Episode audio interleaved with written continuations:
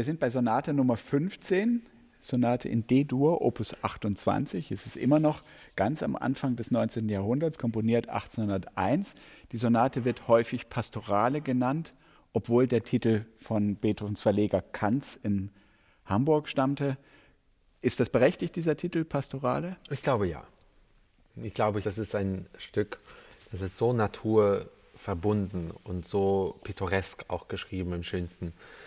In dem Fall würde ich den Titel gutheißen.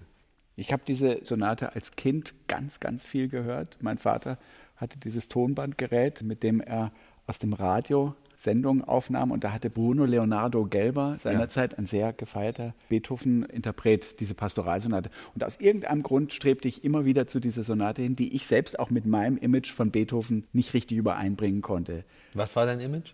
Das Image war natürlich schon auch eher das etwas molligere, dramatischere, aufgewühlte, existenziell ringende. Hier plötzlich diese Friedlichkeit, diese Großzügigkeit, diese Räumlichkeit, ein weiter Raum, vor dem ein Individuum sich musikalisch genau. mit der Natur versteht. Das ist eine erstaunlich leuchtende, helle Sonate. Sie hat ihre dunklen Momente, aber sie hat keine tragischen dunklen Momente, sondern es, es braust mal einen Sturm auf, wir kommen da später zu, oder Zeit bleibt stehen. Alles ist da, aber es ist eigentlich ein wirklich, ich glaube, ein sehr glückliches Werk Musik. 32 Mal Beethoven. Ein Klavierpodcast mit Igor Levit und Anselm Zibinski. Ihr Lieben, Sonate Nummer 15, die Pastorale. Den Aufmerksamen von euch wird es aufgefallen sein, ich habe mich natürlich vertan. Beethovens Verleger in Hamburg hieß nicht Kanz, sondern August Heinrich Kranz. Und wenn er diese Sonate als Pastorale betitelte, dann war das vielleicht ein kleines bisschen eigenmächtig, aber natürlich ganz und gar berechtigt. Denn die Merkmale der Sonate, die auf eine Pastorale hindeuten, sind relativ eindeutig. Was ist eine Pastorale? Ursprünglich war die Pastorale die Hirtenmusik der Hirten auf dem Felde in der Weihnachtsnacht, die die zusammen mit den Engeln gewissermaßen musizierten. Eine ganz sanfte, schwingende Musik, sehr zuständlich, sehr versöhnt mit der Welt und äh, auch mit dem himmlischen Geschehen, wenn man so will.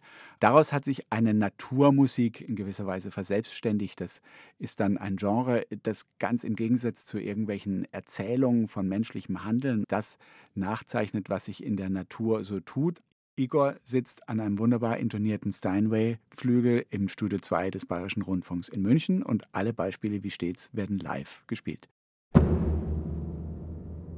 Woran erkennt man die Natur in der Musik?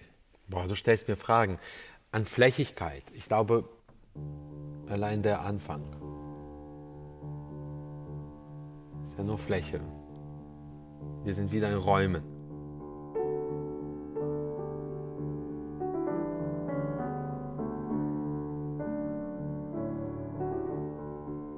Ich glaube im Übrigen, ich springe mal kurz, die pastorale, dieser Charakter wird vor allen Dingen im letzten Satz greifbar. Wir haben Raum, wir haben kleine, wie so, wie so Flöten,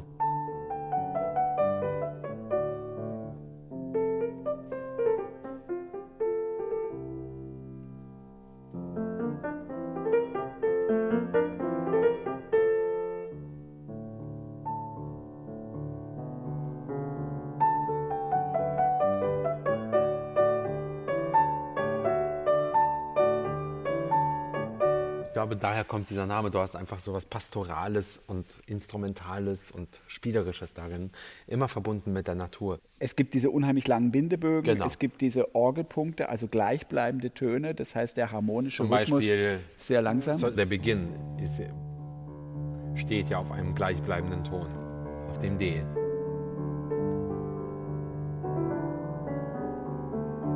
Der Bass bleibt ja immer der gleiche. Im Finale ja genauso.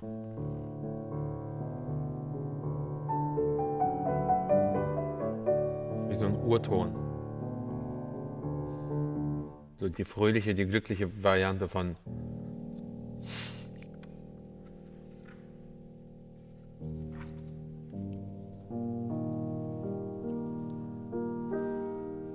Weißt du so, Richard Wagners Ring des Nibelungen, erstes Stück, das Rheingold, beginnt mit diesem berühmten S-Dur, langgezogenen S-Orgelpunkt, wie ein Erdurton sozusagen nach oben erklingend.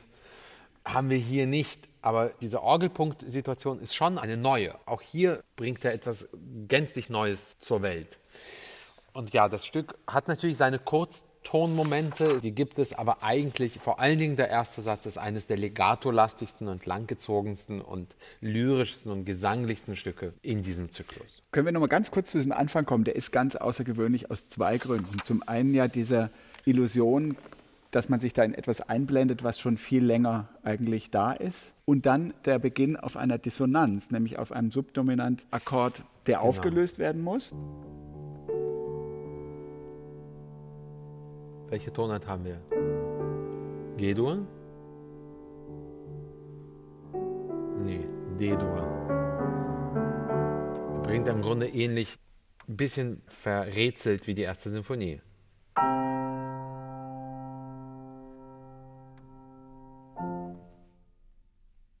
C-Dur? Hm? Nee, noch nicht.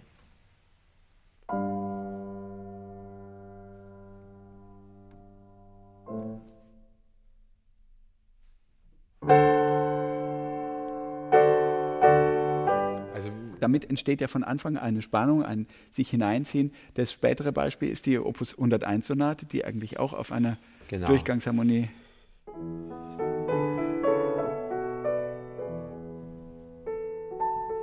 erst jetzt sind wir da. Und schon sind wir wieder weg. Ja, ja, also und, und die Stimmungen sind nicht unverwandt, oder? Sind nicht unverwandt und sind ähnlich suchend und sind ähnlich schwebend und sind ähnlich ja, naturverbunden. Sehr interessant an der Sonate ist, dass sie sich so großzügig und entspannt gibt und auch sehr viele thematische Gestalten ausbildet und sich dann aber plötzlich in der Durchführung, also in jenem Teil, in dem die Gestalten verarbeitet, kontrastiert, rekombiniert werden, plötzlich sehr schürzt und sich sehr festbeißt auf ein, zwei Motiven. Da wird es sehr ernst dann und auch sehr grundsätzlich irgendwo.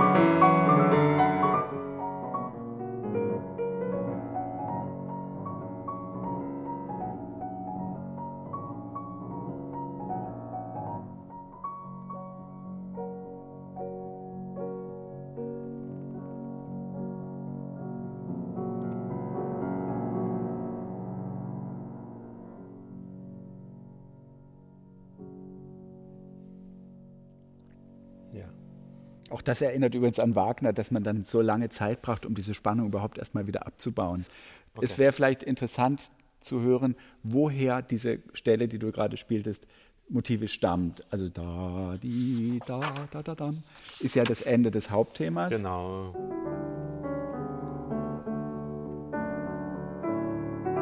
Da ist er.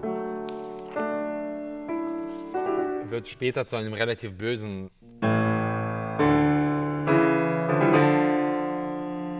es bleibt vor allen Dingen das übrig. Sehr persistent auch.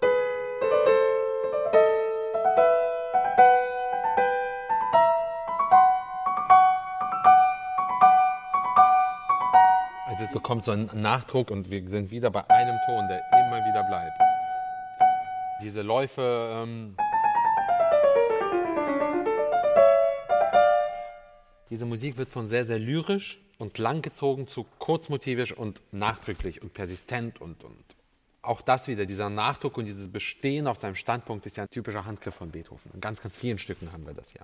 Noch ein Sforzato, noch ein Sforzato, noch ein Sforzato, noch ein Sforzato. In den späten Sonaten, Appassionata, ganz, ganz viel. Hammerklaviersonate, überall diese Schläge, die nie aufhören. Das ist ein typischer Handgriff von ihm. Aber ich bleibe dabei, das hat ja sowas Sturmmäßiges und hier zieht ein Gewitter auf, aber es wird eigentlich nie existenziell dramatisch in dieser Sonate. nach drei ausgesprochen experimentellen Werken, der Astor-Sonate Opus 26 mit dem berühmten Trauermarsch, der Estor-Sonate 27.1 mit einem sehr freien Aufbau und dann natürlich der berühmten Mondscheinsonate, kommen wir jetzt mal wieder zu einer relativ konventionellen Viersätzigkeit. Wir haben einen Allegro-Kopfsatz in Sonatensatzform, wir sprachen gerade davon. Wir haben zwei Mittelsätze und ein Rondo-Finale. Was den zweiten Satz anbelangt, den wir jetzt behandeln werden, das ist ein Andante, kein wirklicher langsamer Satz, sondern sehr gehend, halb Marschcharakter, halb Balladenton, D-Moll, aus von fernen Zeiten kündend.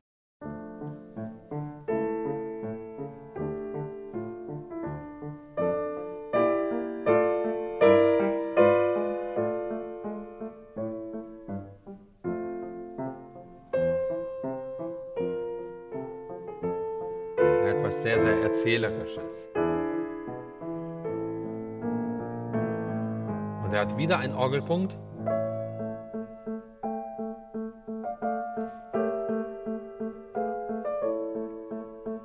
Der Bass bleibt immer so.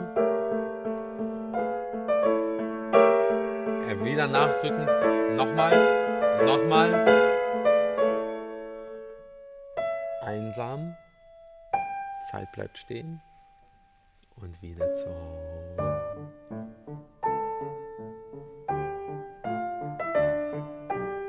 Und so geht das dann weiter und dann kommt einer der witzigsten und wirklich urkomischsten Momente in diesem Zyklus. Der geht nämlich so.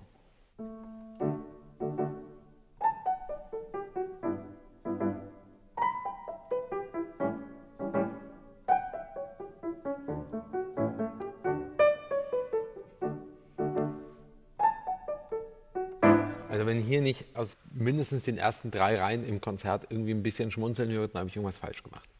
Vielleicht ganz kurz andeuten, wie dieses D-Moll-Balladenthema so wunderbar umspielt wird nachher. 47 zum Beispiel. Ja, ja, ja. Es wird variiert.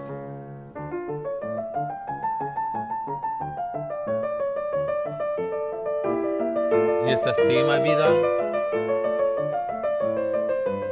Und plötzlich wird die linke Hand Legato.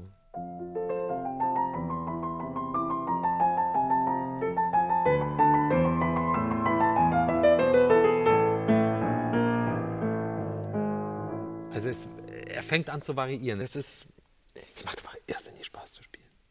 Und umso erstaunlicher ist das Ende, weil das Ende doch untypisch dunkel endet.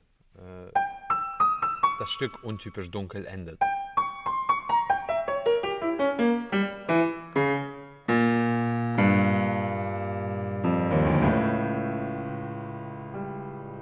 Sehr tief. Und plötzlich wird der Raum unglaublich groß. Jetzt geht die rechte sehr, sehr hoch. Und wie eine Art Rezitativ.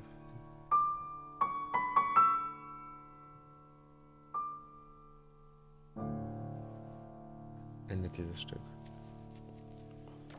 Aber ist es nicht genial, dass er genau diesen Moment aus einer Rücknahme dieses witzigen Mittelteils ja. generiert. Würdest du es einmal nochmal andeuten, weil die Verwandlung, das macht der Brahms dann später, dass er Charaktere quasi komplett dreht. Welchen, welchen Stelle wenn wir, wenn genau? wir hier zum Beispiel bei 89 oder einfach zwei Takte vorher einsetzen. Ja, also wir erinnern uns.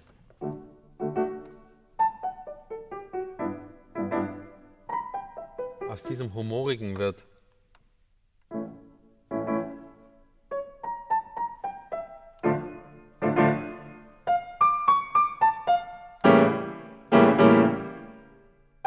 etwas so Scharfes.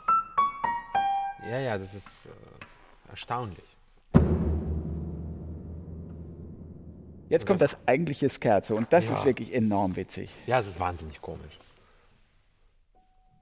Beginnt im Nichts, nur Raum. Was ist das? Nix. Könnt ihr jetzt sonst wohin gehen. Wieder nur Raum.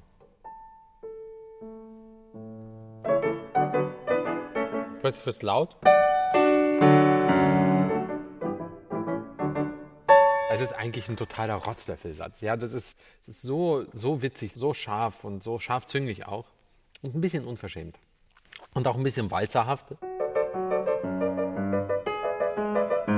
Fast schon Tchaikovsky-mäßig.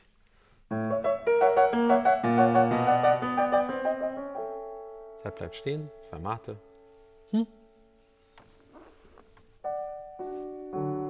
Kennen wir? Und plötzlich fortissimo, sforzato.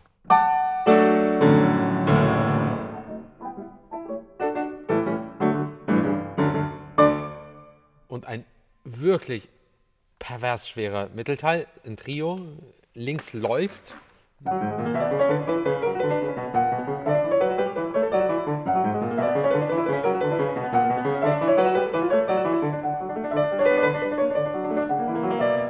Das Erstaunliche ist, so abwechslungsreich dieses Trio klingt, ich spiele mal nur die rechte Hand.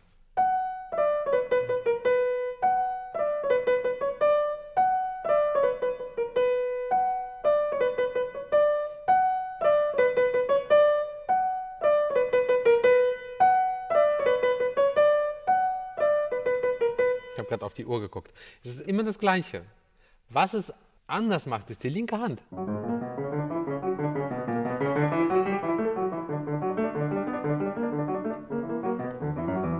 Klingt es eigentlich total nach Robert Schumann. Ne? Hier wird es richtig Schumannesk. Ich spiele das Stück sehr schnell. Ich habe auch irgendwie nicht vor, das zu verlangsamen, nur weil es schwer ist. Aber in diesem Tempo so eine Leichtigkeit zu behalten, ist wirklich, ja, viel Arbeit. Diese Scherzo-Charaktere bei Beethoven sind wirklich ja was sehr Neues, Ja. weil die totale Reduktion des Materials bis dahin, wo es beinahe Ja. stupide zu werden droht oder irgendwo ins Ironische kippt. Hat das irgendwas auch mit der beginnenden Industrialisierung zu tun? Also das nicht. Mechanisieren von Dingen? Melzels Metronom wird Vielleicht. zu dieser Zeit erfunden. Er hat das ja dann auch in der achten Sinfonie Ja. zu sehr komödiantischen Effekt wieder aufgenommen. Nein, wenn du denkst, dass die Klassik damals ja noch aus dem Rokoko kam, aus irgendeinem höfischen Milieu, wo man gezierte Tänze übte, wo man irgendwie die Eins betonte und es dann fallen ließ. Und hier hat man plötzlich so was Mechanistisches, was irgendwo tatsächlich auch Wahrscheinlich. Es gibt ja diesen berühmten Satz von Miles Davis, dass Musiker ganz automatisch ganz andere Musik spielen, je weiter die Zeit geht, weil sich, wer dann sagt, die Geräusche verändern sich, die du im Alltag hörst, die Autos sind aus anderen Materialien gebaut, das klingt alles anders, klingt lauter, klingt härter, klingt einfach anders. Du nimmst ein anderes Leben wahr, also machst du automatisch andere Musik. Das ist ein Bild, das ist mir sehr nah und ich könnte dem nur zustimmen. Im Finale sind wir wieder in dieser etwas beschaulichen Stimmung, die Flötenklänge über der schön besonnten Weide.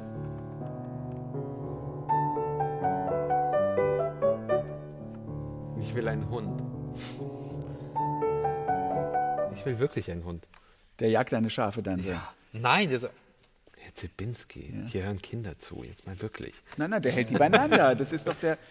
Ja? Hier hören Kinder Der, der Schäfer hat doch einen Hund, das Die gehört doch graben dazu. sich ihre Grube immer tiefer, mein Nein, nein, Freund. der Schäfer hat einen Hund und die Herde muss beieinander gehalten werden. Und, äh, Sie graben immer tiefer, mein Freund. Sechs Achteltakt, ja auch sehr typisch. Gell? Genau. Du weißt doch, mein Leben ist Demut und Verzicht. Genau. Es ist im Grunde wie so eine Art Auflösung aller Probleme. Es ist eigentlich konfliktfrei.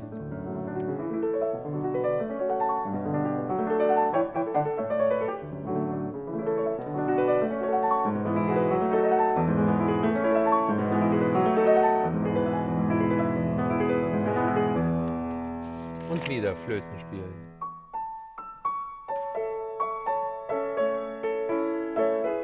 Kleine Variation.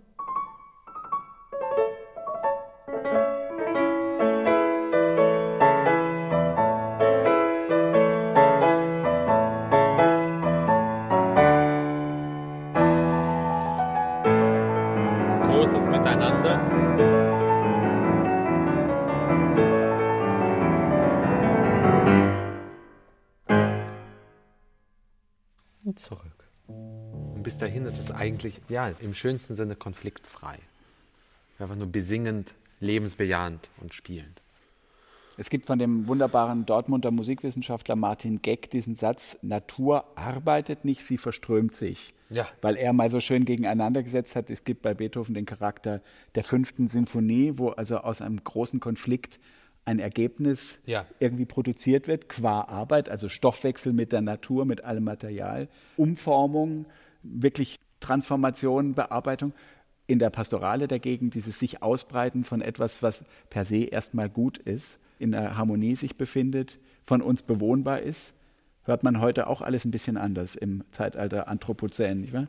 Ja, aber Beethovens Naturliebe war ja auch berühmt. Wie froh bin ich, unter Bäumen wandeln zu Wie können. froh bin ich, unter Bäumen wandeln zu können, genau. Und am Ende kommt dann die Seite, die so unter den Top 5 der widerlichsten pianistischen Erzeugnisse dieses großen Mannes.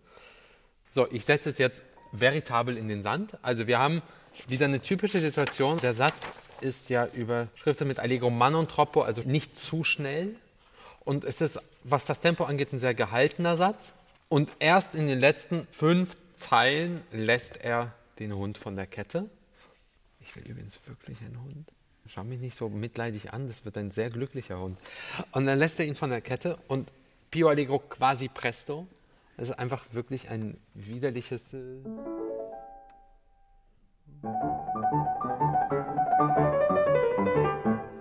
vergiss das. Äh, Geht mal Kaffee trinken. Ah.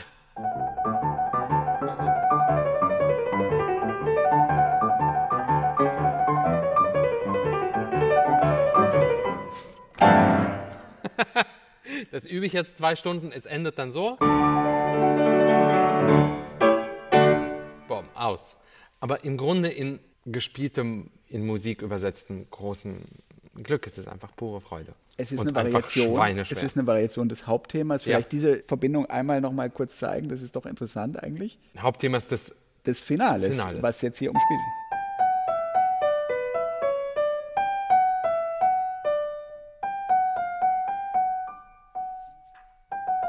und die linke Hand. Daraus wird. Und zusammen wird es einfach dieser.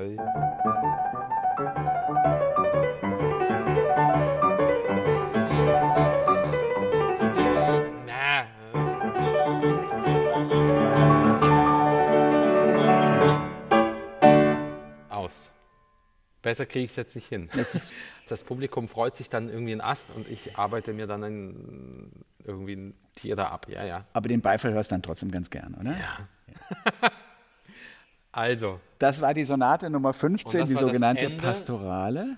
im Grunde genommen sind wir jetzt in der Mitte angekommen. Also numerisch noch nicht ganz, aber der erste Band der Händler-Ausgabe, der berühmten Urtextausgabe, ist jetzt erfüllt.